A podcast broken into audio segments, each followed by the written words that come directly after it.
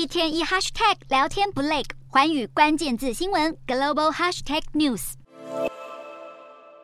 荧幕上连续播放乌克兰街头尸横遍野、房屋被炸得千疮百孔的血腥画面。这是世界经济论坛主办单位设置的乌克兰主题馆，展区摆满战争三百多天以来乌国平民遇袭、家园毁灭的影像，向来自世界各地的观展者揭露俄罗斯残忍的战争罪。第五十三届世界经济论坛在瑞士滑雪胜地达沃斯登场，全球五十多国领袖率领政府部门首长聚首于此，探讨二零二三年全球挑战。而当今最大地缘政治挑战——乌俄战争，势必成为一大焦点。乌克兰首都基辅市长克里契科也亲自莅临会场，向国际社会倾诉乌国人民的艰难处境。克里契科表示，在面对俄军日夜轰炸的同时，乌国人民还必须饱受寒冬之苦，只能咬牙忍过冬季。他也借机向西方求援更多先进防空武器，协助乌军巩固防线。另一名获邀参与论坛的重量级人物是流亡海外的白俄罗斯反对派领袖季哈诺夫斯卡娅。当他被问及俄军近期在白俄境内大举军演是不是代表未来有可能从白俄发动进攻时，季哈诺夫斯卡娅给出了这个答案。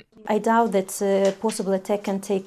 can take place like on land, but missiles can be launched from Belarusian territory at any moment. 出席世界经济论坛的乌克兰官员与白俄反对派领袖都连忙警告，乌俄战争开打至今已经造成重大平民伤亡。然而，俄军一边加强对关键基础设施的轰炸，一边集结兵力准备发动更大规模攻势，未来恐怕会有更多人命丧枪管下。